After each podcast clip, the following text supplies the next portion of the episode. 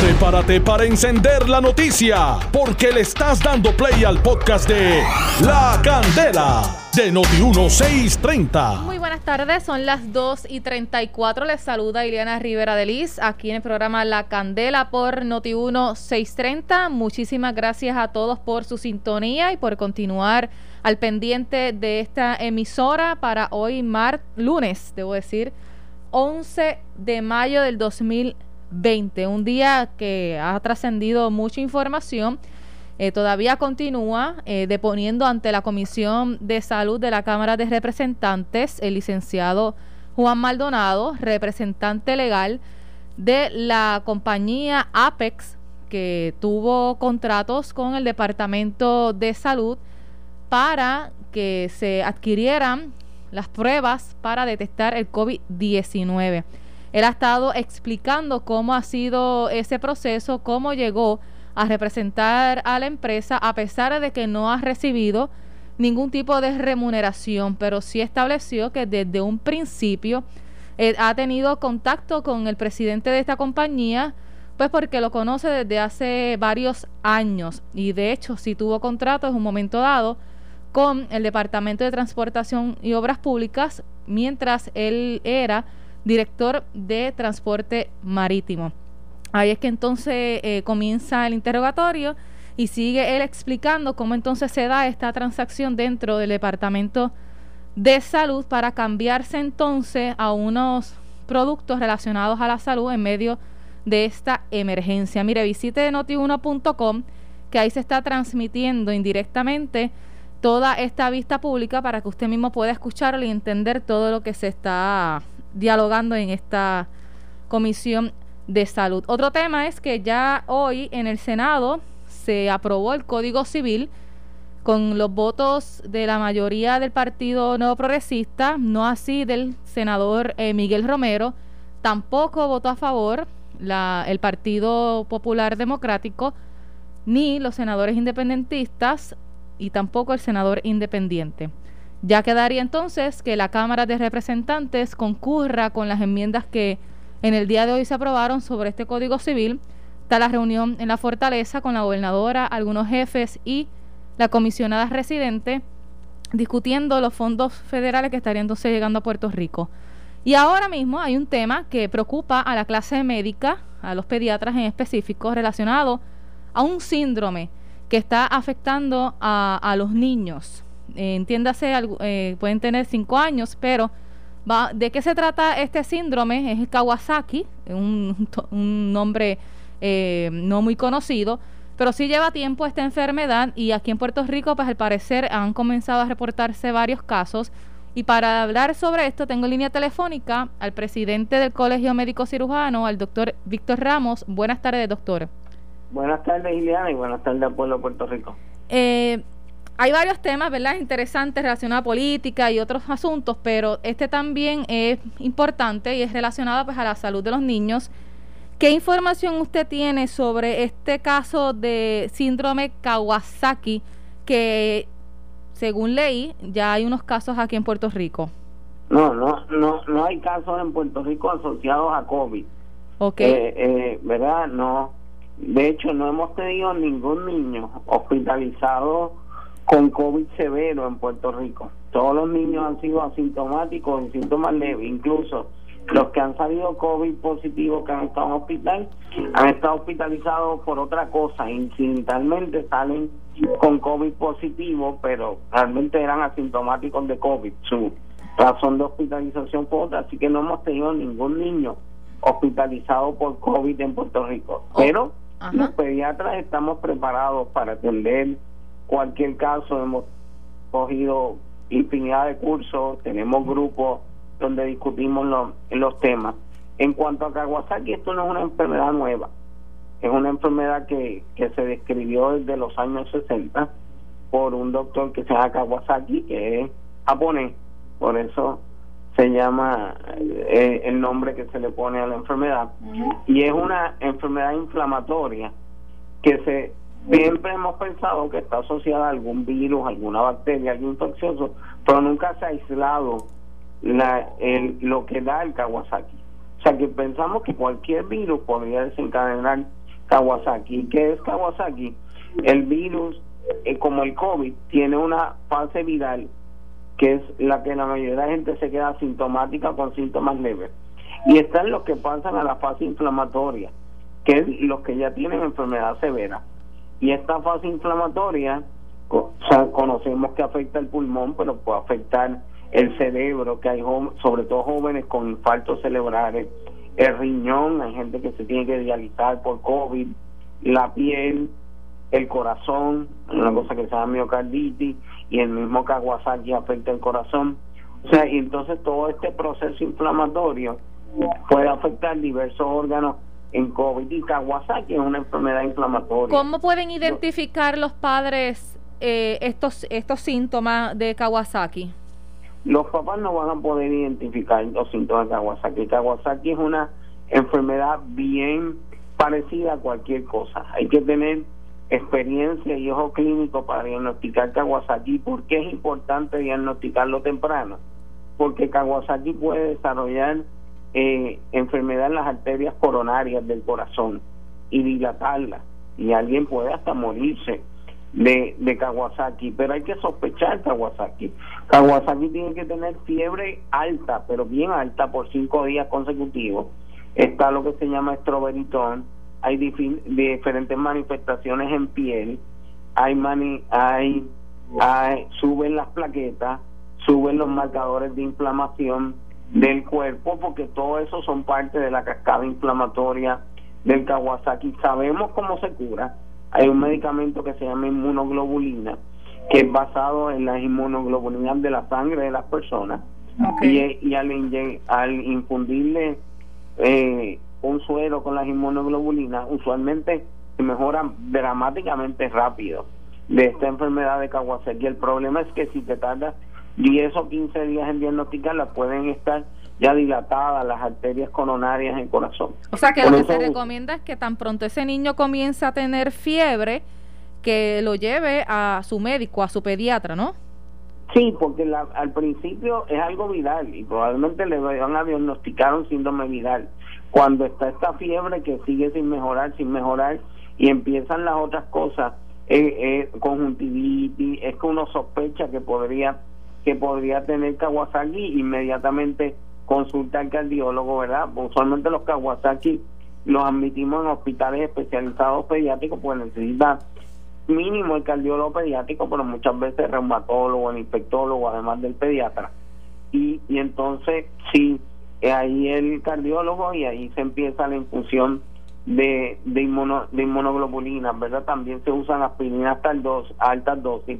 Eventualmente, si no funcionan las inmunoglobulinas, se pueden usar esteroides y hasta ciertos tipos de quimioterapia, o sea, hay varios tratamientos, pero ciertamente, por ejemplo, en Nueva York, sí se han, hay como 75 casos. Y, y hay sí en Estados Unidos como 75 en Nueva York. Yo, hay una reumatóloga pediátrica que estaba aquí, ahora está en Nueva York, ha tenido como seis. Y una bastante bastante mala de los seis que ha tenido. Así que, que sí hay que estar pendiente y pero nosotros hemos manejado Kawasaki. El otro síndrome que desarrolla con los nenes es un shock tipo el que da el dengue. Y, y también sabemos manejar shock de dengue. Así que eh, el, shock tipo de dengue está asociado también con COVID tanto en Reino Unido como en Estados Unidos. Así que sí seguimos aprendiendo. No tenemos ningún caso pero estamos preparados por si llega alguno. O sea, no hay caso de Kawasaki tampoco en Puerto Rico eh, Kawasaki por COVID. Siempre, usualmente, al mes se admiten uno o dos nenes con Kawasaki al hospital. Esto por, por distintas razones que no son COVID. Porque existe desde los 60 y no había COVID. Pero usualmente. Ajá. Sí. Explique, usualmente. Eh, como uno o dos al mes, por lo menos en mi hospital, que es un donde yo trabajo, que es el Hospital San Jorge, que es un hospital terciario no en hospital general, pues sí admitimos como uno o dos al mes. Ok, y obviamente si son virales, eh, pues se puede pegar de niño a niño.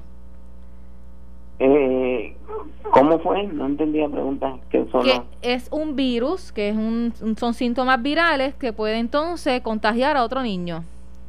¿O no? Eh, eh, no, es una enfermedad inflamatoria. Lo que sabemos de Kawasaki es una enfermedad que es tipo inflamatoria. ¿Y se contagia? ¿Se puede contagiar niño con niño? Lo que pasa es que nunca hemos podido aislar un virus, una bacteria que se asocia a Kawasaki. Nosotros pensamos que todo empieza con una enfermedad, ya sea viral o bacteriana, que desarrolla la enfermedad inflamatoria, pero nunca hemos podido decir es este virus, es esta bacteria. La parte inflamatoria, eso no se no se no se contagia.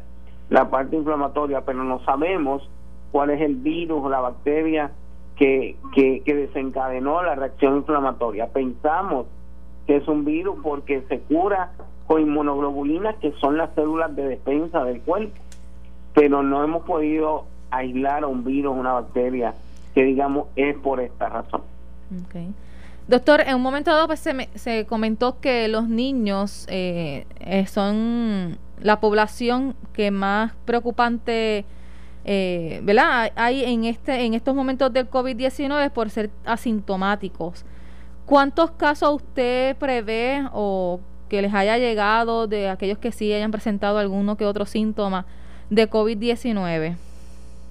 Pues la, la realidad es que la mayoría de los de los nenes que tengo positivos básicamente ha sido porque han venido ha sido la prueba porque porque el papá, la abuela, alguien en la familia tiene síntomas y ha salido positivo, no porque tenga ningún tipo de síntomas. Hemos tenido nenes tan chiquitos como dos meses con positivo, COVID positivo en Puerto Rico a COVID y bebés de menos de un año, pero pero brincando y saltando como si como cualquier nene, o sea, sin ningún síntoma. Esto y, y no hemos tenido realmente nenes con, con síntomas y mucho menos que requieran hospitalización o ventilador. Sí, a nivel mundial ha habido como 50 nenes, eh, ahora más con, con, con Estados Unidos, deben estar ya como en 200 nenes con enfermedad grave y ha habido como alrededor de sí, de, de 10 a 20 muertes a nivel de todo el mundo de pacientes pediátricos. ¿Y le preocupa que haya muchos niños asintomáticos que pudieran estar contagiando y que el virus continúe propagándose? Toda vez que se han flexibilizado eh, algunos servicios y que se comiencen los trabajos en muchas empresas. Definitivamente 80-85% de los pacientes niños y no niños son asintomáticos con enfermedad leve. Obviamente no están las escuelas abiertas ni van a haber campamentos de verano que es donde los niños suelen contagiarse más entre los unos y los otros, pero los niños tienen que guardar las mismas reglas de los adultos de uso de mascarilla, distanciamiento social y, y tratar y tratar de, de, protegerlos en, todo momento y ciertamente los niños que, que viven en su casa con, con personas mayores podrían pegarle el virus a una persona mayor que ciertamente es más susceptible a desarrollar enfermedad severa. Ya se acerca el verano, junio y julio y mitad de agosto prácticamente. Eh, ¿Usted recomendaría eh, los campamentos? ¿Qué va a pasar con, con los niños en este verano? Eh, ya se ha ido flexibilizando, ¿verdad? Unas áreas. Muchos padres tienen que regresar a su área de trabajo. ¿Qué usted estaría recomendando para este verano? No, yo no recomiendo que se abra ningún campamento de verano. Esto, ni ni clases en verano, por lo menos presenciales, y en agosto tendremos que ver si, si, si se puede o no, especialmente en los niños chiquitos que no siguen instrucciones, ¿verdad? Porque su prioridad es jugar. Esto, así que, que, que incluso en agosto habría que analizar si por lo menos para los niños chiquitos eh, se podría empezar las clases presenciales o no. Pero no, definitivamente yo no creo que deben haber campamentos de verano este año. Ok, y de darse las clases en agosto, claro, todavía falta tiempo y de ver cómo eh, continúa eh, el virus aquí en Puerto Rico.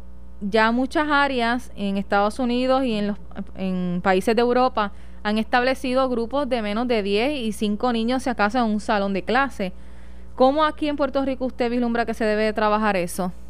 Bueno, sí, claramente tiene que haber distanciamiento social. Probablemente va a abrir que abrir las mismas escuelas cerradas para poder tener más distribuidos los, los niños. Eso va a ser un costo mayor, pero ciertamente la salud de nuestros niños es más importante, así que yo me imagino que la Junta tendrá que tomar eso en, en, en, consideración y ciertamente lo que lo que han abogado los grupos magisteriales por año por la parte educativa ya tenemos dos razones por qué hacerlo porque es mejor educativamente y es mejor para la salud de nuestros niños los grupos más pequeños Doctor, ha trascendido información de que continúan los despidos en los hospitales. ¿Usted tiene conocimiento de si ha habido despidos en este fin de semana o a finales de la semana pasada de algunos hospitales por parte de enfermeros?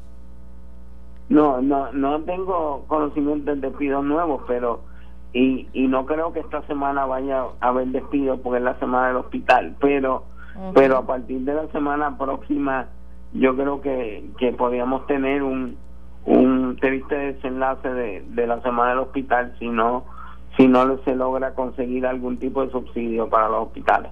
Pero fue vetado. ¿Qué van a hacer con eso?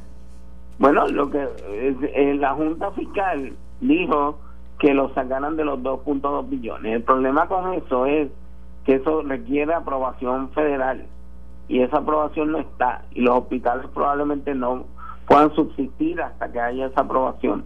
Así que yo creo que la Junta tiene que ponerse para su número, si no, será la responsable del debacle del sistema de salud privado de Puerto Rico.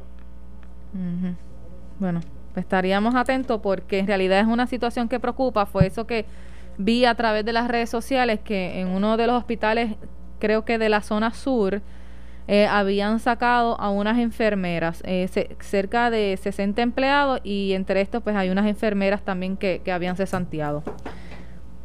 No, no me ha llegado esa información, pero no me sorprende. La, realidad es que esto funciona más o menos como los hoteles. O sea, los hospitales funcionan con un presupuesto de una ocupación del 70 y 80%. La ocupación está en 30 y pico por ciento. Eh, usualmente yo en mi hospital tengo mínimo 50 pacientes hospitalizados de mi grupo. Ayer teníamos 18 Wow. Pues, así es. Este, y la situación, a diferencia de otros lugares, que los hospitales están abarrotados por esta emergencia, aquí en Puerto Rico ha sido al revés dentro de la situación, ¿verdad? Que muchos dirían, bueno, pues qué bueno porque no estamos viviendo esa emergencia eh, tan nefasta como pasó en Europa, Italia. Sí, pero el, el problema de esto es que en María, la mitad de las muertes asociadas a María ocurrieron entre enero a abril del 2018 de pacientes crónicos que se deterioraron en su condición porque no se trataron durante María. Pero los hospitales estaban llenos en María, excepto los que tenían algún daño estructural. Ahora que la gente no está yendo ni comunicándose con su médico, el rebote dentro de 3, 4 meses de enfermedades crónicas puede ser peor que María, que lo hayamos hecho bien en COVID y el rebote de, de, deterioro de enfermedades crónicas nos traiga miles de muertes peor. Tengo gente de cáncer que no están yendo a la quimioterapia, gente sin tratamiento de diabetes, hipertensión, esclerosis múltiple, y no se comunican con el médico. El mensaje es quédate en tu casa, pero comunícate con tu médico, que te va a dar las alternativas. Te va a decir, sí, estás estable por quedarte en tu casa, necesitas una visita ya sea presencial o por telemedicina, porque necesitas algún tratamiento o estás tan mal que tienes que ir al hospital. Los hospitales ahora mismo llegan y entra, entras y sales a las millas porque no hay ni gente. Y, la, y, los protocolos en los hospitales son más que en cualquier otro lugar y en las oficinas médicas. No hay razón, si usted se siente mal, no ir a un médico o ir al hospital. Pues, esto que usted menciona entonces, un deterioro en los próximos meses, ¿verdad? A consecuencia de la falta de los tratamientos que estas personas deberían de, continuar, se podría mezclar si es que llegase a ocurrir, como ya muchos expertos están anticipando, que haya un rebote, una, una segunda ola. Lo de rebote, a mí, usualmente la segunda ola no es tan alta como la primera.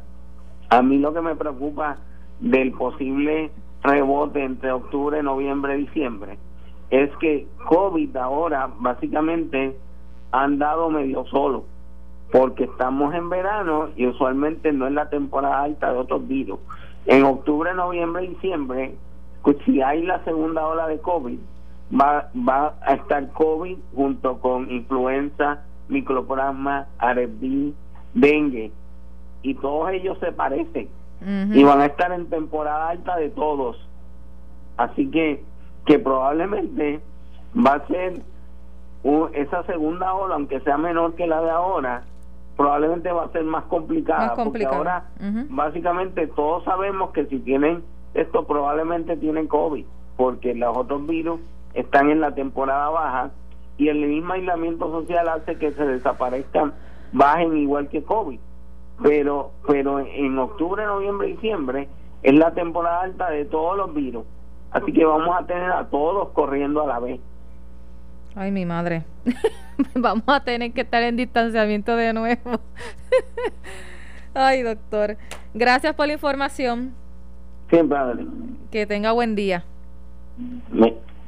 Doctor Víctor Ramos, él es el presidente del Colegio Médico de Cirujanos. Eh, pudieron escuchar eh, varios puntos relacionados pues a cómo se ha estado manifestando el COVID-19 en los menores, que él explica que el 85% de esta población es asintomática o con síntomas bien leves, que sí le preocupa que estos niños eh, se desconozcan que son positivos y que puedan estar eh, contagiando a otras personas o las personas mayores de edad.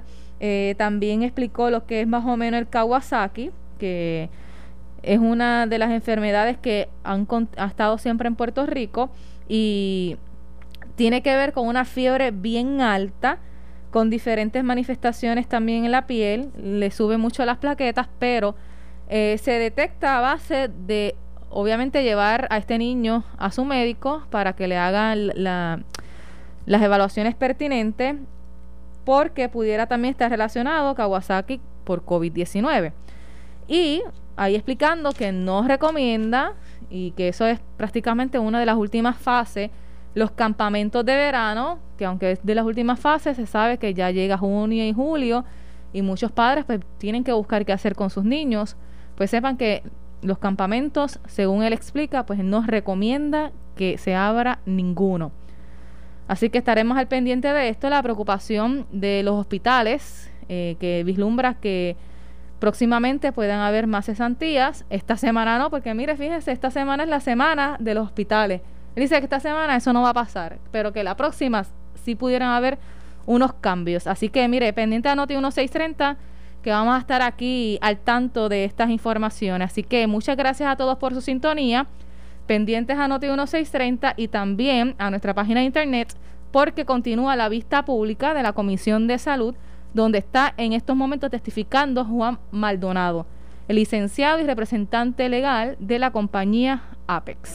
Esto fue el podcast de La Candela de Noti1630.